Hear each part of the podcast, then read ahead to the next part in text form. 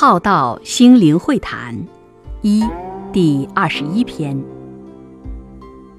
需要如何才能如何吗？修行证悟成佛，需要谁认证是佛，给果位才能成佛吗？有谁成为大觉悟者，需要被谁认定？才能成为大觉悟者吗？需要谁颁证书才能证得大觉悟者吗？需要谁封谁圣号圣位才能成为吗？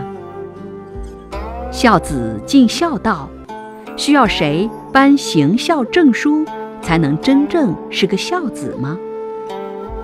你的快乐需要谁认同才会快乐吗？才能开始快乐吗？这是人类权威思维的想法认知，不知本性之自然。即是自然，何须人为神为？即是如其本来，无需二元之认同。真理，你认同它是，不认同它是，它还是真理。不会，你认不认同，它就是不是。一元的无需认证，不二亦非一的更无需认证。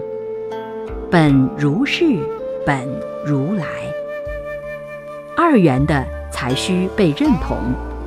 所以，我们所谈论的封号认可，都是针对人心之作用而有，是众生的。方便需要。